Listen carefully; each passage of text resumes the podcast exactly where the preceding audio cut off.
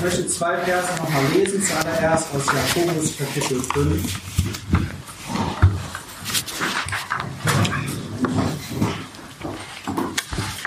Jakobus 5, Vers 16. Bekennt nun einander die Sünden und betet füreinander, damit ihr geheilt werdet. Das inbrünstige Gebet eines Gerechten vermag viel. Das Interessante hier ist, wir, viele von uns kennen den, die zweite Hälfte von diesem Vers, das inbrünstige Gebet eines Gerechten vermag viel. Es ist auch beeindruckend, dass Gott uns das so vorstellt, als Motivation, als Mutmacher, mehr ernsthaft und entschlossen zu beten. Aber der Vers hat einen Anfang und da wird erstmal eine gewisse Voraussetzung geschaffen eigentlich oder eine Gott fordert uns zu etwas auf in Verbindung mit Gebet. Und da geht es zum einen darum, dass wir einander die Sünden bekennen sollen und dass wir füreinander beten sollen. Und in der, in der Bibel finden wir unter anderem Hinderungsgründe für Gebetserhörung. Auch das stellt Gottes Wort uns vor und da möchte ich gleich ein paar Sachen zu sagen. Aber zuallererst nochmal einige Aspekte vorstellen, wie Gott uns ja, lehrt zu beten, welche, welche Haltung man haben sollte und wie, welche positiven Beispiele wir einfach im Wort Gottes finden. Dazu ähm, nochmal ein Vers oder einige Verse aus dem zweiten Buch der Könige. Zweite Könige Kapitel 13.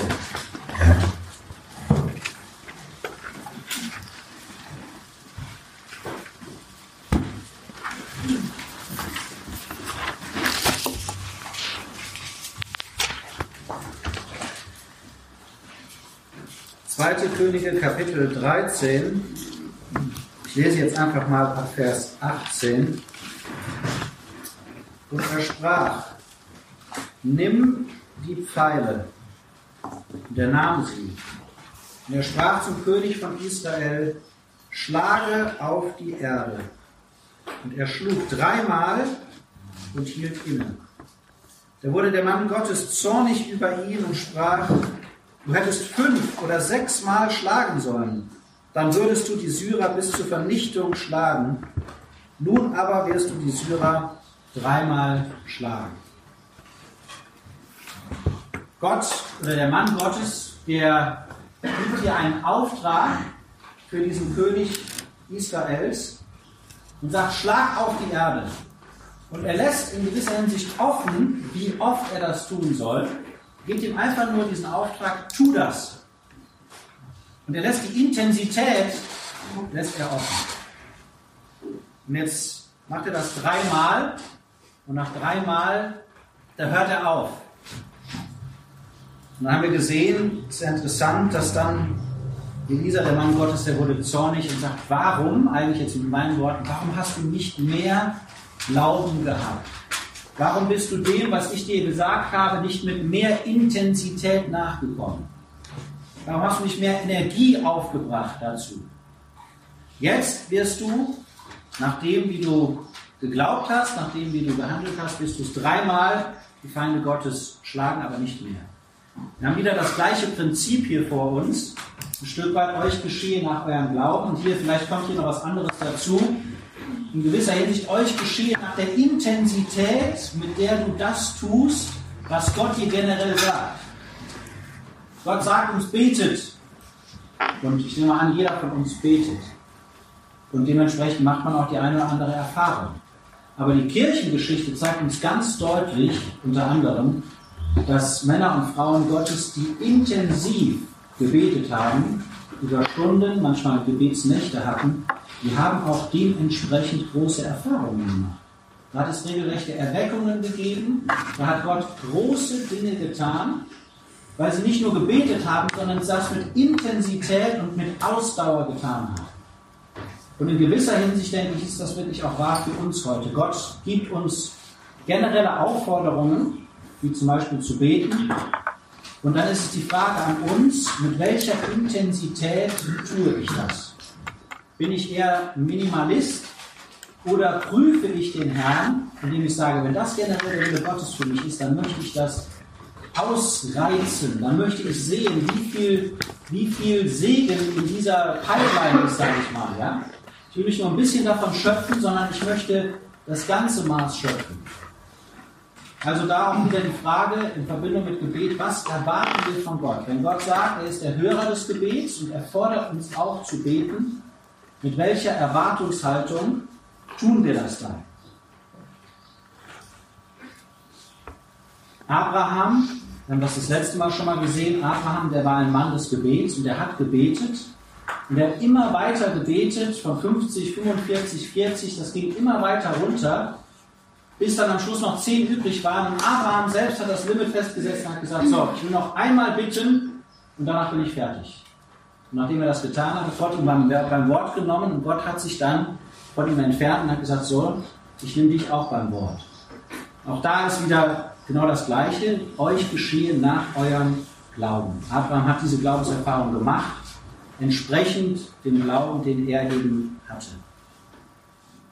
Gott sagt uns, dass wir mit Ausdauer beten sollen. Ich möchte jetzt einfach mal so ein paar Eigenschaften aufzeigen, wie Gott uns Gebet vorstellt oder wie wir das machen sollen. Aber vielleicht erst noch der Punkt, dass wir konkret beten sollen. Wir hatten das heute schon mal angesprochen, das ist ein ganz wichtiger Punkt. Man hört das heute manchmal, dass so ähm, gebetet wird, Herr, schenke doch, dass sich Menschen bekehren.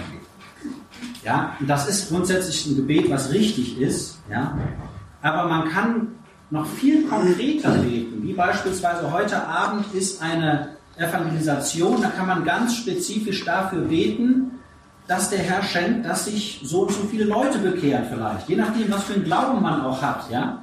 Man muss das nicht so allgemein halten, sondern man kann viel spezifischer und konkreter beten. Manchmal hört man so das Gebet, Herr, du kannst mit uns sein. So, das Gebet ist nicht falsch an und für sich, nur der Herr hat versprochen, siehe, ich bin bei euch alle Tage. Ja, das ist jetzt so ein allgemeines Gebet. Die Bibel zeigt uns aber, dass es Gott wohlgefällig ist, wenn wir ganz konkret und spezifisch beten. Denn je konkreter wir beten, umso konkreter werden wir auch die Gebetserhörung wahrnehmen. Sonst erfährt man das manchmal gar nicht so, dass Gott wirklich konkret geantwortet hat. Ja?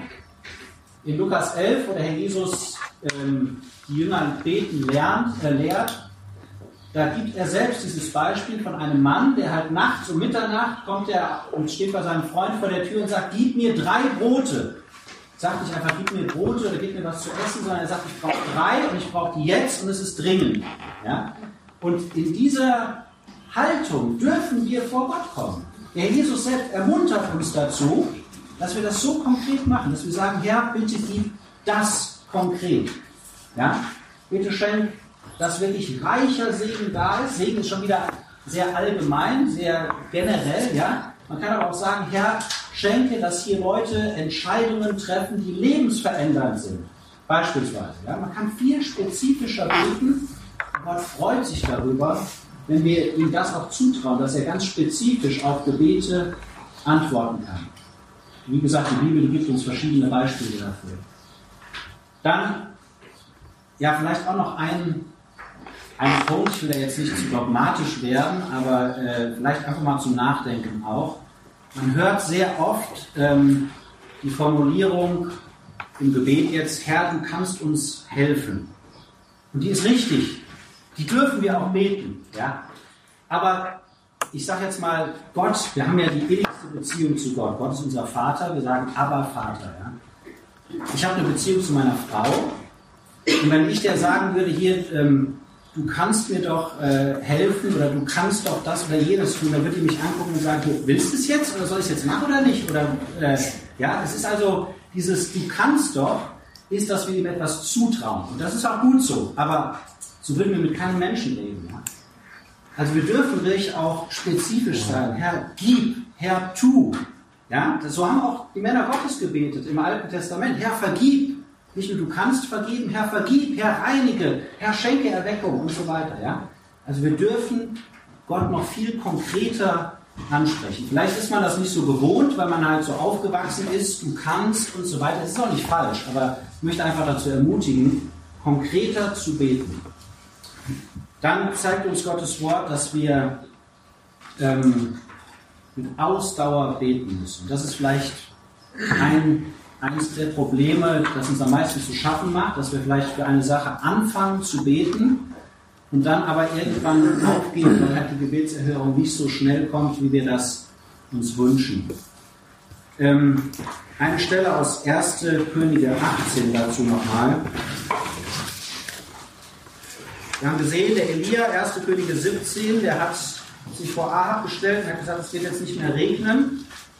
Und jetzt hat er anscheinend ähm, ja, von Gott grünes Licht dafür bekommen und er, wir lesen davon, dass er in 1. Äh, Könige 18, Vers 42 und Ahab ging hinauf, um zu essen und zu trinken. Elia aber stieg auf den Gipfel des Karmel und er beugte sich zur Erde und legte sein Angesicht zwischen seine Knie. Und er sprach zu seinem Diener, geh doch hinauf und schau zum Meer hin. Und er ging hinauf und schaute und er sprach, es ist nichts da.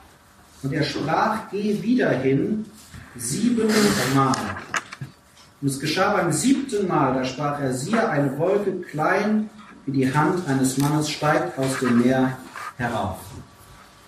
Also Elia, das illustriert eigentlich sehr schön, was es bedeutet, mit Ausharren zu beten, in Erwartungshaltung. Ja? Elia, der hat mit Glauben gebetet. In Jakobus 5 wird uns das ja gesagt, ja, das ingünstige Gebet eines Gerechten vermag viel. Und dann wird das erwähnt. Ja? Elia betete, dass der Regen wegbleiben sollte und dann hat er wieder gebetet und der Regen kam. So wird uns das in Jakobus 5 gezeigt. Da wird, wird man denken, ja, der hat einmal dafür gebetet, einmal dafür und das war's.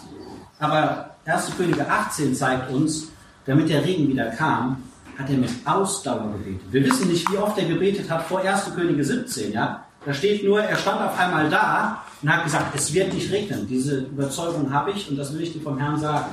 Und hier sehen wir, als es dann wieder darum geht, es soll jetzt wieder regnen, da hat er das so lange getan, bis Gott dann auch wirklich geantwortet hat. Und Gott möchte das, dass wir eben nicht irgendwo stehen bleiben, sondern dass wir durchziehen. Das ist eine ganz wichtige Sache, sehr, sehr wertvoll. Wir sehen das bei Jericho. Ja? Jericho, da wird gesagt, vielleicht können wir das nochmal lesen trotzdem, in Josua 6, Vers 1, mal einen Vers. Jericho hatte seine Tore geschlossen und war verriegelt vor den Kindern Israel. Niemand ging aus und niemand ging ein. Das ist die Ausgangssituation. Ja? Die großen Tore waren verriegelt und es ging keiner rein, keiner raus. Und von außen her schien das eine uneinnehmbare Stadt zu sein. Und dann sagt Gott, was, was sie tun sollten. Sie sollten eben sechsmal darum, darum herumlaufen. Ich möchte es doch mal lesen aus Hebräer 11, wie das dann gewesen ist. Hebräer 11, Vers 30. Durch Glauben fielen die Mauern Jerichos, nachdem sie sieben Tage umzogen worden waren. Auch da sehen wir wieder dieses Ausharren, dieses Weitermachen, bis Gott wirklich diesen Sieg schenkt. Und das möchte Gott mehr bei uns sehen, dass wir wirklich ihm das, ja, nicht nur eine Sache anfangen, sondern dass wir das durchziehen. Und das gerade macht den Glauben aus, dass man da drunter bleibt. Dann möchte Gott, dass wir mit Kühnheit beten, dass wir, ja, bitten. Und zwar für verschiedene Dinge, vielleicht für Dinge, die wir, für die wir noch nie gebetet haben.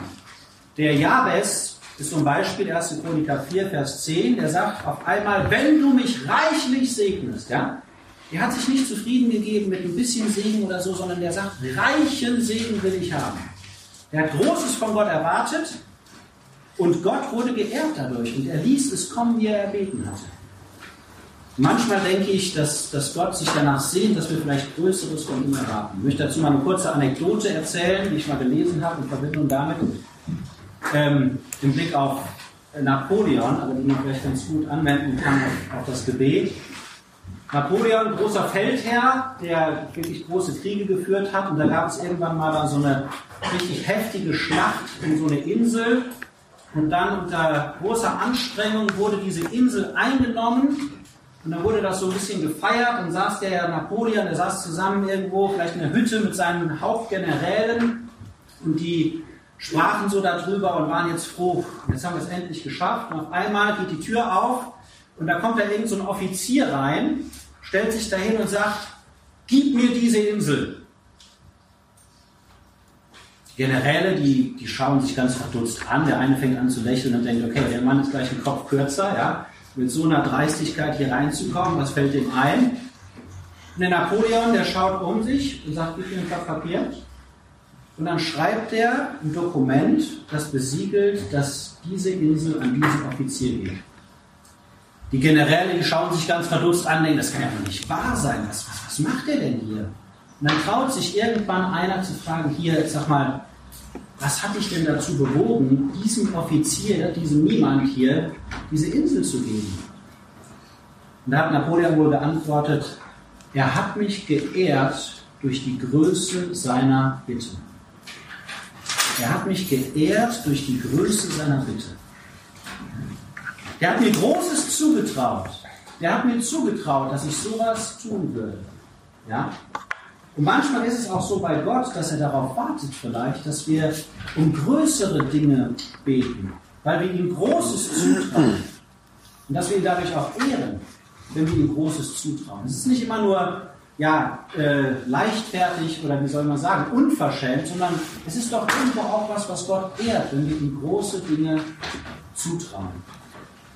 Dann natürlich geht es darum, entschieden zu beten, ist ein anderer Punkt, ja, dass man wirklich das, was man sagt, dass man das auch so meint. Wir haben gelesen in Jakobus 5, inbrünstiges Gebet, sprich, da muss, da ist, da ist Verlangen dahinter, da ist Flehen dahinter, da ist ein drauf bestehen dahinter.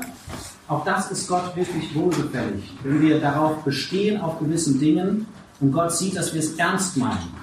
Manchmal kann man dem auch Ausdruck verleihen, wenn uns eine Sache sehr ernst ist. Auf jeden Fall haben das Männer Gottes immer wieder getan, indem sie gefastet haben, indem sie gesagt haben, ich möchte Gott zeigen, dass ich es ernst meine. Ich bin bereit, auf gewisse Dinge zu verzichten, um mich dem Gebet hinzugeben und Gott wirklich zu zeigen, ich meine das ernst. Mir ist das eine ganz wichtige Sache. Das kann man auch zum Ausdruck bringen, auch zum Beispiel durch Fasten. Also auch ein ganz wichtiger Punkt, dass wir zeigen, wir meinen es ernst und wir tun das wirklich mit ja, mit Intensität, mit einer festen Entschlossenheit. Ein anderer Punkt ist das gemeinsame Gebet. Wir lesen davon in Matthäus 18, Vers 19, dass wenn zwei von euch über eine Sache übereinkommen, dass sie euch werden wird. Also es gibt eine ganz besondere Verheißung, ein ganz besonderes Versprechen von Seiten Gottes im Blick auf das gemeinsame Gebet. Und werden das noch sehen, aber ich möchte trotzdem schon mal ähm, drei Bibelstellen dazu angeben, die einfach dazu ermutigen sollen, gemeinsam mehr zu beten, sich auch im Privaten zu treffen. Wir sind sehr, sehr froh, dass wir das gehört haben, dass das mehr umgesetzt worden ist seit dem ähm, Osterwochenende. Und da ruht wirklich ein ganz besonderer Segen drauf. In Apostelgeschichte 1, Apostelgeschichte 1,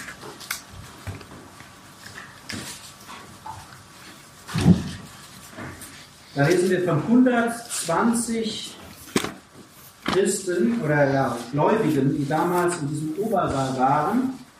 Und dann wird in Vers 14 gesagt, diese alle verharrten einmütig im Gebet mit einigen Frauen und Maria, der Mutter Jesu und seinen Brüdern.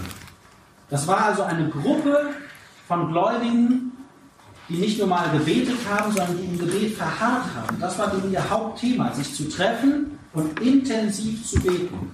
Wofür haben die denn gebetet? Was hatte denn ihr Gebet denn für eine Grundlage? Der Jesus hatte gesagt, in Lukas 14, glaube ich, ist das Vers 11, oder 11, äh, Vers 14 so, dass wenn ihr für den Heiligen Geist beten werdet, dann wird mein Vater ihn euch geben. Der Jesus hatte ihnen also schon was vorgegeben, wofür sie beten sollten. Und das haben sie getan. Er hatte gesagt, wartet auf die Kraft die aus der Höhe kommt und danach äh, könnt ihr loslegen mit dem Dienst. Und diese Menschen, die haben sich auf die Verheißung Gottes gestützt, gemeinsam, haben gesagt, und jetzt beten wir so lange, bis Gott diese Verheißung erfüllt. Und die haben gebetet bis zum Tag der Pfingsten, wo dann wirklich der Heilige Geist kam und Gott seine Verheißung wahrgemacht hat. Aber das fing an, die größte Erweckung aller Zeiten, kann man sagen, die fing an mit einer Gruppe von Gläubigen, die im Gebet verharrt haben. Und das möchte Gott. Auch heute noch. Wir lesen Apostelgeschichte 4, Vers 27 oder so, da waren die einmütig, erhoben sie gemeinsam ihre Stimme zu Gott. Und das Ergebnis war, da hat die Erde gezittert. Da hat die Erde gezittert am Anfang, als Gott diese Einmütigkeit im Gebet gesehen hat von Leuten, die sich getroffen haben und gebetet haben. Apostelgeschichte 12 wieder. Menschen, die zusammenkamen, mitten in der Nacht. Wir wissen nicht, wie lange, wie viele Stunden die gebetet haben, aber auch da hat Gott wunderbar geantwortet. Gefängnistüren sind aufgegangen und Gott hat wieder seinen Stempel des Segens auf gemeinsames Gebet gelegt. Also ich möchte euch sehr ermutigen dazu, das auch weiterzumachen. Wirklich gemeinsam zu beten, sich zu treffen, sich zu verabreden. Da ruht ein großer Segen drauf. Vielleicht auch sich gar kein, gar kein Limit zu setzen. Einfach zu sagen, wir nehmen uns jetzt mal einen Abend und wir schauen mal, wie viel Kraft und wie viel Freude und Verlässlichkeit der Herr gibt. Wir beten mal eine halbe Stunde oder eine Stunde, machen mal eine Pause, tauschen uns weiter aus, dann beten wir nochmal und mal gucken, wie weit das geht. Dass man nicht das immer limitiert, sondern einfach mal sieht, wie viel Kraft der Herr einfach dazu gibt. Jetzt gibt es aber auch Hinderungsgründe für Gebet und auch die möchte ich erwähnen. Da gibt es verschiedene Sachen, die uns davon abhalten können, dass Gott auf Gebet antwortet. Und dafür ein paar Bibelstellen. Zuallererst in Jakobus Kapitel 4.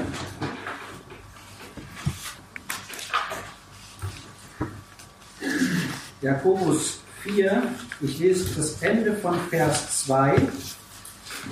Da heißt es einfach, ihr habt nichts, weil ihr nicht bittet. Eigentlich sehr simpel, äh, aber vielleicht trifft das bei uns auch zu, dass Gott bereit wäre, uns vielleicht viel mehr zu geben, als wir uns vorstellen. Aber wir beten einfach nicht. Wir prüfen Gott nicht, ob Gott nicht vielleicht doch bereit ist, uns viel mehr zu geben, als wir denken. Vielleicht wartet Gott darauf, dass wir für größere Dinge beten, für Dinge, für die wir vielleicht noch nie gebetet haben. Ihr habt nicht, weil ihr nicht bittet. Also das kann ein Grund dafür sein, dass man vielleicht nicht mehr Gebetserfahrungen macht. Dann der zweite Grund in Vers 3, ihr bittet und empfangt nichts, weil ihr übel bittet, damit ihr es in euren Begierden vergeudet. Hier geht es um die Motivation. Warum bete ich für eine Sache? Was, was ist mein Beweggrund? Ja? Bete ich dafür, dass ich möglichst in einen schönen Urlaub fahren kann und so weiter? Es geht dann nur um mich bei. Ist das das Ziel, dass es mir gut geht? Oder geht es letztendlich darum, dass es zur Ehre Gottes ist, dass andere dadurch gesegnet werden und dass ich wirklich nach dem Willen Gottes bete?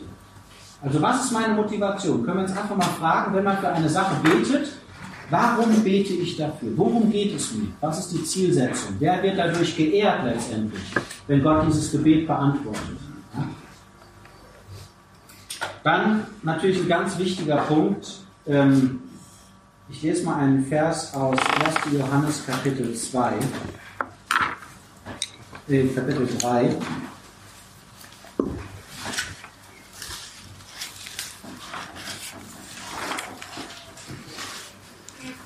1. Johannes Kapitel 3, Vers 20. Dass wenn unser Herz uns verurteilt, Gott größer ist als unser Herz und alles kennt. Geliebte, wenn unser Herz uns nicht verurteilt, so haben wir Freimütigkeit zu Gott und was irgendwie erbitten, empfangen wir von ihm, weil wir seine Gebote halten und das ihm Wohlgefällige tun. Also wir haben hier zwei Herzenszustände vor uns. Einmal ein Herz, was uns verurteilt. Es kann natürlich passieren, dass wir Dinge in unserem Leben dulden, wo wir genau wissen, das ist falsch.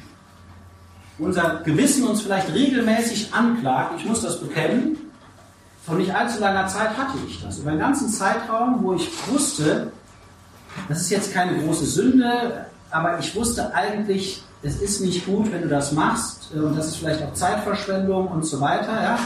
Und ich wusste das eigentlich in meinem Innern und doch war ich nicht bereit, damit so richtig zu brechen. Und ich habe regelrecht gemerkt, wie mir das die Freimütigkeit genommen hat beim, beim Gebet. Ja? Wie ich viel weniger Erfahrung gemacht habe in diesem Bereich. So ist das manchmal, dass wir eigentlich wissen, eigentlich müsste ich mich von dieser oder jener Sache trennen. Oder vielleicht sogar natürlich richtige Sünden vorhanden sind, wo ich weiß, äh, das ist nicht geregelt. Dann ist das ein Hinderungsgrund dafür, dass Gott auf Gebet antwortet. Es gibt da Stellen im Alten Testament, Jesaja 59 und andere, wo wir ganz klar sehen, dass Gott nicht hört, wenn er Ungerechtigkeit in unserem Leben sieht. Also ganz wichtig, dass man diese Dinge ausräumt, wenn wir, ja, wenn wir Gebetserfahrungen auch machen wollen. Dann ein anderer Punkt aus Sprüche Kapitel 21. Ganz praktischer Punkt.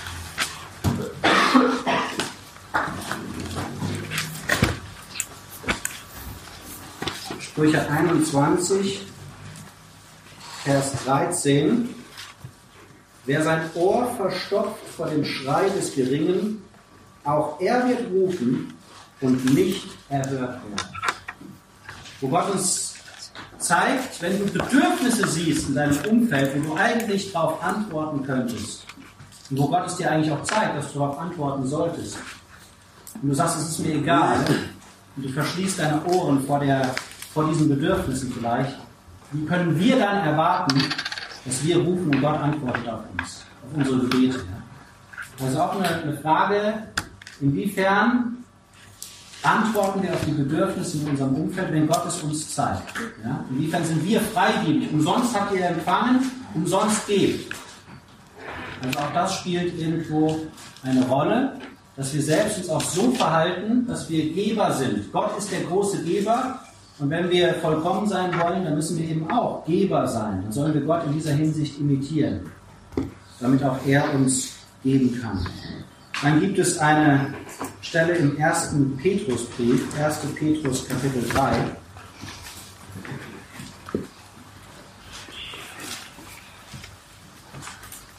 Oder gehen wir zuerst zu Jakobus 1, ist vielleicht doch besser. Jakobus 1.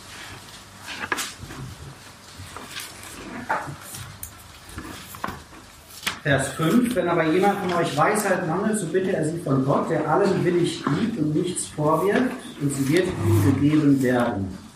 Er bitte aber im Glauben, ohne irgend zu zweifeln, denn der Zweifelnde gleicht einer Meereswoge, die vom Wind bewegt wird und hin und her getrieben wird. Denn jeder Mensch, denn jeder Mensch denke nicht, dass er etwas von dem Herrn empfangen wird. Er ist ein wankelmütiger Mann, unstet in allen seinen Wegen. Also hier wird ganz klar Unglaube als ein Hindernis für Gebetserhörung angeführt. Ja? Wo Gott sagt, Gott möchte grundsätzlich immer Weisheit schenken. Das ist Gottes Absicht. Aber er verlangt, dass wir im Glauben darum bitten. Dass wir sagen, Gott hat das versprochen und darauf stütze ich mich und ich fordere das jetzt einfach ein. Ohne irgendwie zu zweifeln. Sage, ich habe dieses Problem, eine besondere Situation. Herr, gib mir Weisheit und ich vertraue darauf, dass du sie geben wirst. Und dass wir dann so auch in die Situation gehen. Wir sagen, Gott hat das versprochen, er fordert mich auf. Dann sollen wir eben nicht zweifeln und sagen, ja, ist das jetzt denn wirklich so? Sondern Gott sagt, mach das, glaub daran, dass ich sie geben werde und du wirst sie bekommen. Aber zweifel nicht daran, wenn Gott dir feste Versprechen gibt. Dann 1. Petrus Kapitel 3.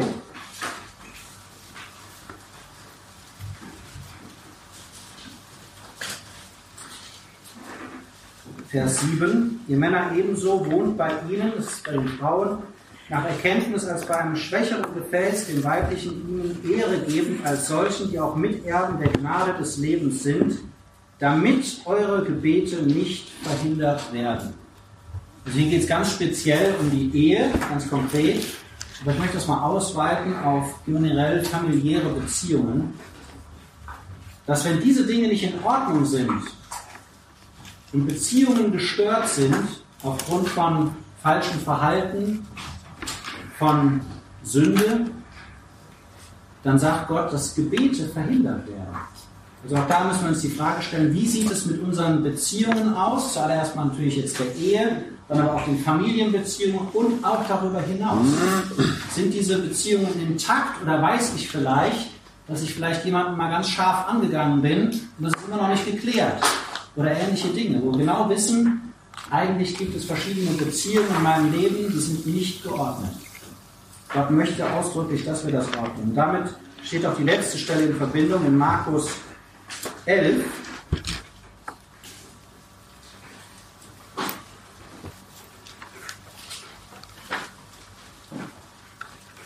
Vers 25.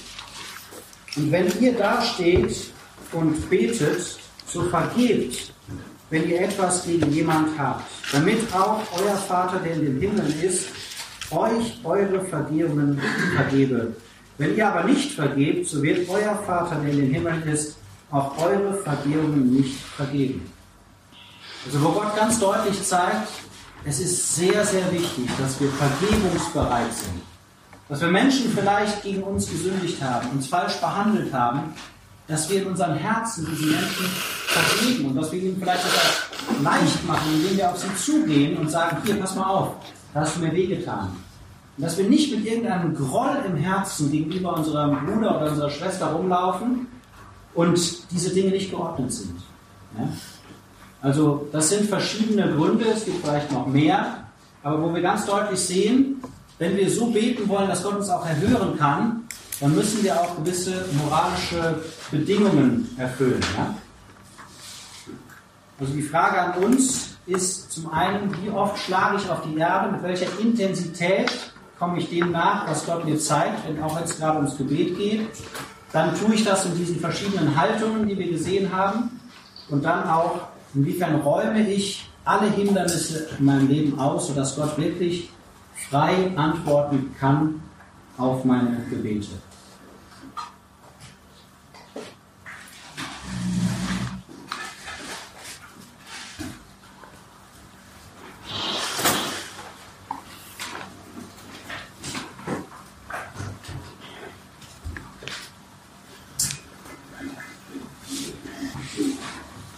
So, das Thema, was jetzt kommt, ist super wichtig und wir haben natürlich nur wichtige Themen, aber es ist vielleicht etwas, was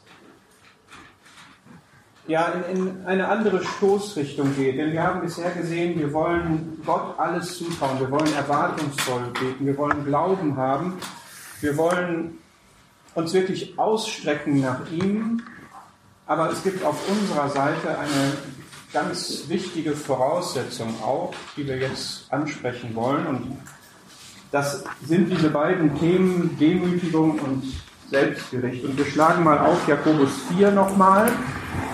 Jakobus ist toll.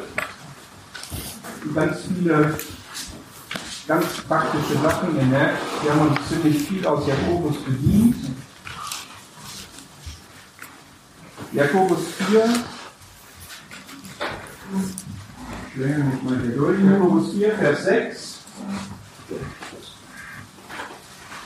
Er spricht, Gott widersteht den Hochmütigen, den Demütigen aber gibt er Gnade. Und Vers 10, demütigt euch vor dem Herrn und er wird euch erhöhen.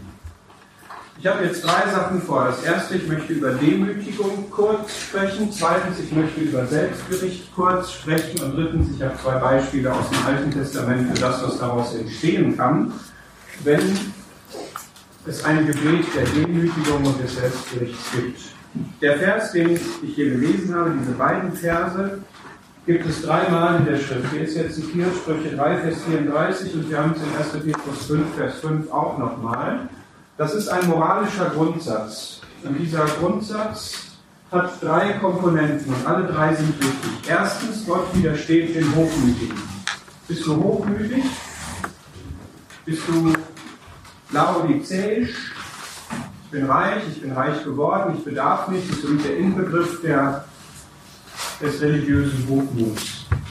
Bist du so, denkst du so, dann bist du dir des Widerstands Gottes sicher bedeutet, er wird dir nicht das geben, worum es eigentlich geht im Leben mit Gott. Sondern zweitens, dem Demütigen gibt er Gnade. Bist du demütig? Ich finde es immer mega ätzend, über Demut zu sprechen, weil ich es nicht bin. Trotzdem müssen wir jetzt mal durch. Demütig ist die Anerkennung der eigenen Kleinheit, der eigenen Unzulänglichkeit, der eigenen Sünde und der richtigen Sicht auf Gott, bei dem all das ist, was bei mir nicht ist. Und wenn das meine Grundeinstellung ist, was nicht zu verwechseln ist mit Minderwertigkeitskomplexen oder sowas, wäre jetzt ein separates Thema, wenn das meine Grundeinstellung ist, dann habe ich die Verheißung, dass Gott mir Gnade gibt. Dass Gott das unverdiente Gute mir gibt. Weil ich mir eben bewusst bin, ich verdiene es nicht. Nur wenn ich demütig bin, kann ich Gnade im eigentlichen Sinne bekommen. Und drittens, was hier in Vers 10 steht, demütigt euch vor dem Herrn und er wird euch erhöhen. Das ist eine Verheißung. Warum habe ich Angst, mich zu demütigen? Es lohnt sich. Er wird mich erhöhen.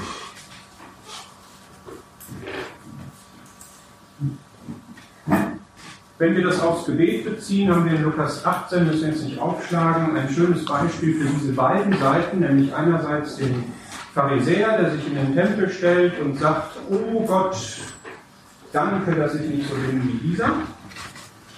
Und dann den Zöllner, der sagt, oh Gott, beide fangen gleich an, sei mir, dem Sünder, gnädig. Gnädig. Das ist das Erste. Bitte mal in den Spiegel gucken und sich fragen, wo gehöre ich hin? Gehöre ich zu den Hochmütigen oder gehöre ich zu den Demütigen? Das Zweite ist das Selbstgericht oder das reine Herz.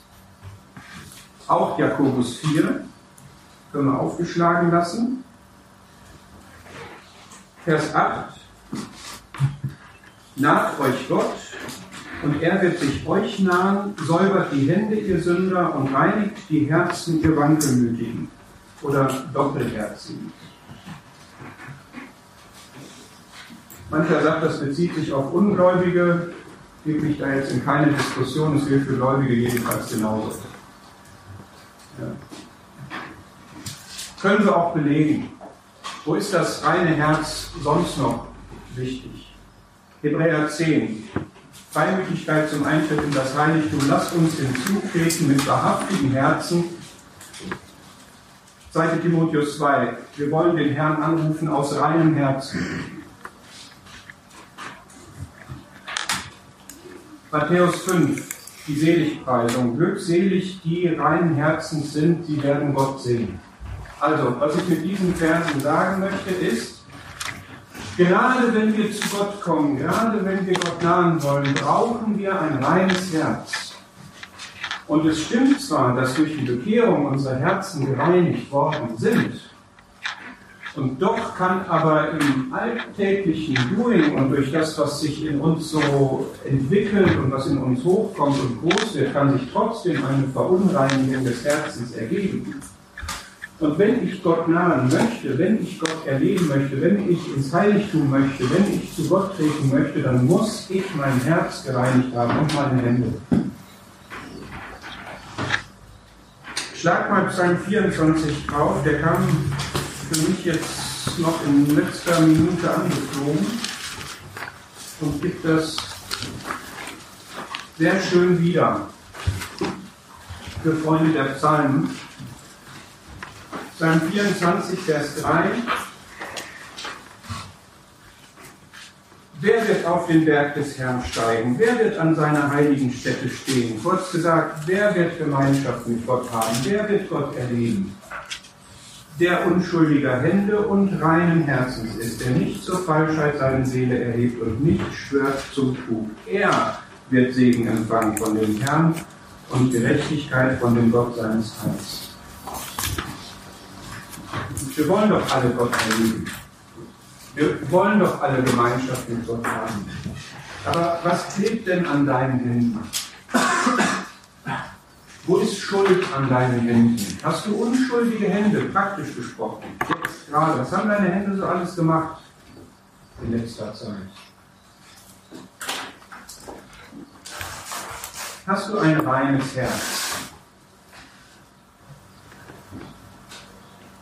Ich werde jetzt nicht konkret. Jeder kann jetzt in seinen Kalender gucken, und mal die letzten Stunden, Tage, Wochen durchgehen.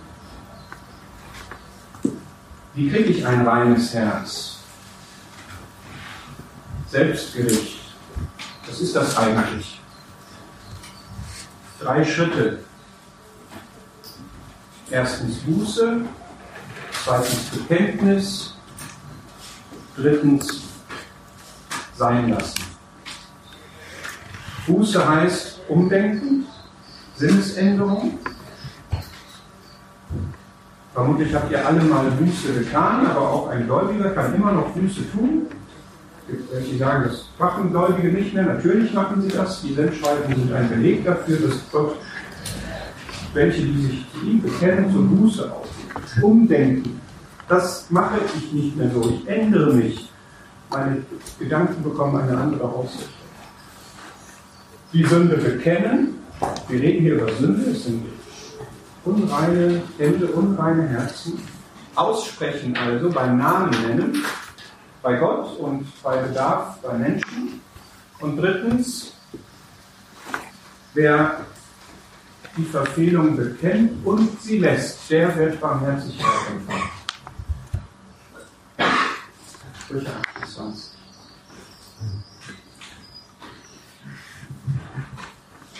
Und bitte nehmt diesen Appell jetzt mal zu Herzen, ich tue das für mich auch, dass ihr euch prüft, habe ich eine hochmütige oder eine demütige Gesinnung und habe ich reine Hände und reine Herzen. Es ist überhaupt keine Frage, dass viel passiert. Wir alle straucheln oft. Und ich finde es furchtbar, wenn man auf so einem Fehlervermeidungstrip unterwegs ist und den Anspruch an sich hat, es dürfte nie irgendwas passieren. So sind wir nicht. Ja, wir wollen Sünde vermeiden, aber sie passiert, und zwar oft. Das Entscheidende ist nur, dass man das auch zu Gott bringt und ihn bekennt und dann lässt. Lasst uns nicht so tun, als wäre bei uns alles perfekt und als würde es nie Verfehlungen und Sünden geben. Die gibt es. Aber wir müssen sie dann bekennen.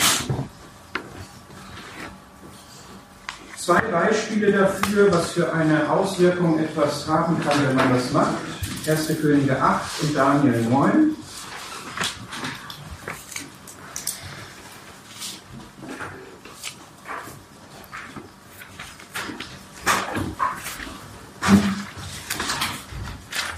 1. Könige 8 ist das Gebet, was Salomo bei der Tempeleinweihung gesprochen hat. Das ist wunderschön. Lest es euch mal durch, analysiert es, wertet es aus, lasst es euch zum Herzen sprechen, das ist fantastisch. Dort greife ich jetzt heraus den, also die Stoßrichtung von Salomo, wenn er hier betet, ist, Gott, du bist doch hier, das ist dein Heiligtum, hier ist die Begegnungsstätte von uns mit dir. Und wir kommen grundsätzlich hier hin, das ist Salomos Denke, wenn irgendwas schiefgegangen ist. Wir kommen hier hin, wenn wir gesündigt haben. Wir kommen hier hin, wenn wir deine Vergebung brauchen. Dann kommen wir hier hin. Und dann geht er lauter Gruppen durch, bei denen das so ist. Und ich lese jetzt Vers 38 welches Gebet, welches Flehen irgend geschehen wird von irgendeinem Menschen, von deinem ganzen Volk Israel, wenn sie jeder die Plage seines Herzens erkennen werden und er seine Hände ausbreitet zu diesem Haus hin, so höre du im Himmel der Stätte deiner Wohnung und vergib. Und gib jedem nach all seinen Wegen, wie du sein Herz kennst, denn du allein kennst das Herz aller Menschenkinder. Mir geht es jetzt um Folgendes. Erkennst du, hast du erkannt, die Plage deines Herzens? Was plagt dich? Was liegt dir auf der Seele? Was belastet dich? Was ist die Plage deines Herzens? Dann geh dahin, wo Gott ist, im Heiligtum, das heißt bete, egal wo, bete, wende dich an Gott und sag ihm, höre und vergib. Und Gott antwortet dann darauf, in Kapitel 9 und ihr habt in der Gruppenarbeit noch einen Vers aus 2. Chroniker, der ist auch wunderschön, aber da habe ich jetzt keine Zeit für den auch noch vorzustellen. Gott antwortet darauf und sagt in Vers 3, ich habe dein Gebet, 9 Vers 3, ich habe dein Gebet und dein Flehen gehört. Meine Augen und mein Herz sollen dort sein alle Tage. Und das finde ich wunderschön. Salomo hat darum gebetet, dass Gottes Augen und Ohren da sind und hören. Und Gott sagt nicht nur meine Augen und Ohren, sondern mein Herz ist da. Gott will das, Gott liebt das, wenn wir demütig zu ihm kommen, wenn wir mit einem Bekenntnis zu ihm kommen. Man muss nicht die Vorstellung haben, das ist jetzt hier so ein, so ein strenger Fehlerzähler und äh, ich habe jetzt hier was gefunden, er hat aber sowieso 17 weitere Sachen, die er weiß und ich kann ihn einfach nicht zufriedenstellen sondern Gott möchte uns ja von unserer Sünden Schuld, auch wenn welche dazugekommen ist nach unserer Bekehrung, entlasten. Das zeigt einfach das Wohlwollen und die Vergebungsbereitschaft Gottes. Und Daniel 9 ist ein Beispiel dafür, dass ein Demütigungs- und Bußgebet Erweckung verursacht. Daniel 9.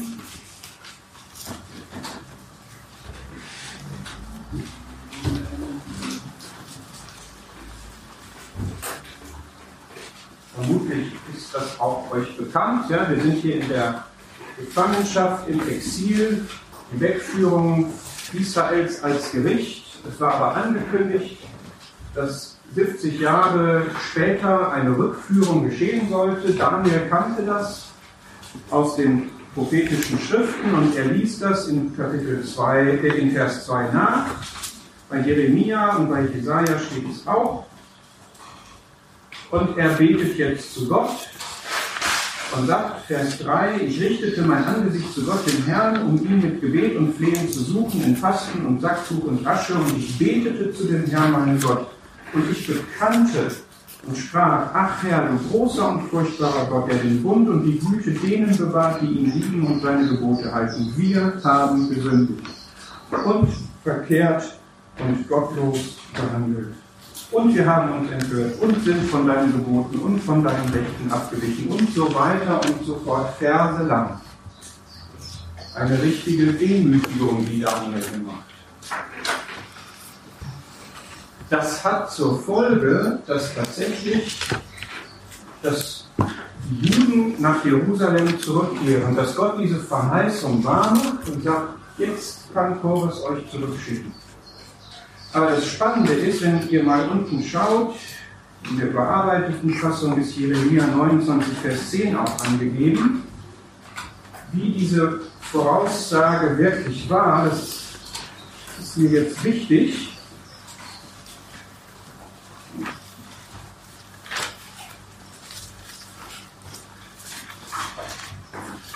Jeremia 29, Vers 10, so spricht der Herr, sobald 70 Jahre für Babel voll sind, werde ich mich euer annehmen und mein gutes Wort an euch erfüllen, euch an diesen Ort zurückzubringen. Das ist das, was in Daniel 9 zitiert wird, diese 70 Jahre. Es geht aber weiter. Denn ich weiß ja die Gedanken, die ich über euch denke, spricht der Herr, Gedanken des Friedens und nicht zum Unglück, um euch Ausgang und Hoffnung zu gewähren. Das ist der Kontext dieses bekannten Verses. Und jetzt kommt der Punkt, um den es mir geht. Und ihr, Vers 12, werdet mich anrufen und hingehen und zu mir beten und ich werde auf euch hören. Das heißt, Gott hat gesagt, nach 70 Jahren wird die Gefangenschaft beendet. Ich habe nämlich Gutes mit euch im Sinn. Aber ihr werdet mich anrufen. So, wer hat denn nach 70 Jahren Gott angerufen? Wir wissen von einer einzigen Person, die das gemacht hat, und das war Daniel. Wir können nirgendwoher entnehmen, dass das jetzt eine volkweite, stammesweite Bewegung war, wo alle jetzt innerlich zur Einsicht und zur Buße gekommen sind. Und das finde ich jetzt relevant, wenn wir darüber nachdenken, ja, wie ist das denn mit Belebung und Erweckung? Erstens bestätigt das hier nochmal, es ist gebetsinduziert. Wir brauchen Gebet, damit so etwas geschieht. Und zweitens, wir brauchen Fürbitte. Jeder, der diese Einsicht hat, dass es Sünde gibt im Volk, der muss das vor Gott bringen, und zwar stellvertretend für das Volk. wenn du den Eindruck hast, in deinem Zusammenkommen ist Sünde am Start, dann ist deine erste Verantwortung, dass du das vor Gott bringst und es bekennst, und zwar inklusive deines eigenen Anteils. Wenn Gott das schenkt, das noch mehr sich dem anschließen, das noch mehr das sehen, ja, umso besser. Aber das ist die Haltung von Daniel. Er ist jetzt nicht durch die Lande gezogen und hat alle angeklagt, dass sie alles falsch gemacht hat. Er hat es an Gott gerichtet und hat das bekannt. Und darauf hat Gott geantwortet mit dem, was für uns der Prototyp der Erweckung eigentlich in der Bibel ist. Ja? Mit dem, was dann unter Esra beschrieben wird, wie sie dann ins Land zurückkehren und wie dort der Gottesdienst wieder anfängt und so weiter.